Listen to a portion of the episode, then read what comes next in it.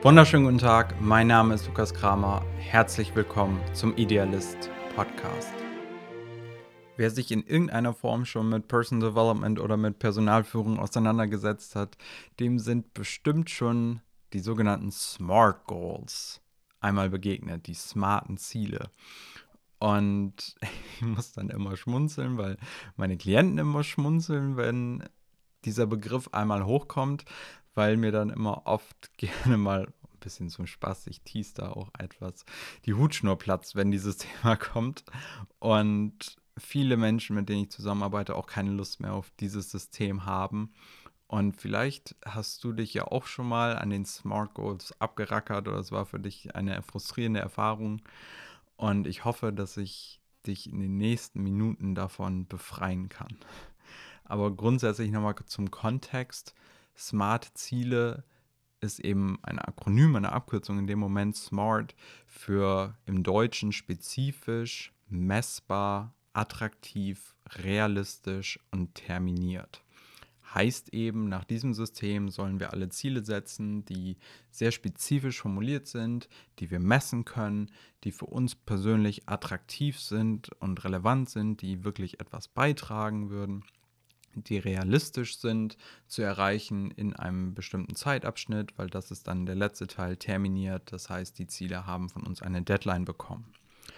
Und grundsätzlich ist ja vielleicht erstmal nichts unbedingt falsch daran, sich an diesen Kategorien zu orientieren, besonders die Ziele spezifisch und messbar zu machen und sie eben attraktiv zu machen. Keine Frage. Aber das riesig große Problem an diesen Smart Goals.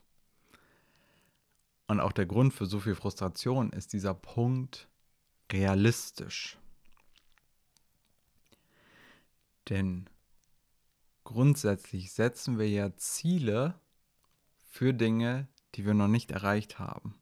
Für Dinge, zu denen wir hinwachsen möchten und müssen. Egal, ob es etwas Geschäftliches ist, egal, ob es eine neue Qualität in einer Beziehung ist oder dass wir uns gesundheitlich, fitnessmäßig weiterentwickeln möchten, dass wir ein Instrument lernen möchten, wie auch immer. Aber grundsätzlich setzen wir uns ja Ziele, weil wir wohin wachsen möchten und müssen. Denn wenn wir jetzt schon einschätzen könnten, dass diese Ziele realistisch sind oder nicht, müssten wir schon in irgendeiner Form den Weg gegangen sein. Das heißt, in dem Moment, wo wir Menschen zwingen, sich realistische Ziele zu setzen,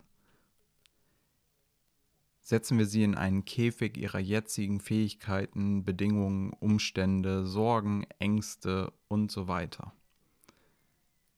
Denn als realistisch können wir nur das einschätzen, was wir in irgendeiner Form schon zumindest halbwegs erfahren haben. Und dann kommt eben mein erster großer Lehrer, Brent Bouchard, der gesagt hat, Smart Goals often turn into small goals. Ich hoffe, ich zitiere ihn noch aus meinem Gedächtnis richtig, aber die Idee ist von ihm.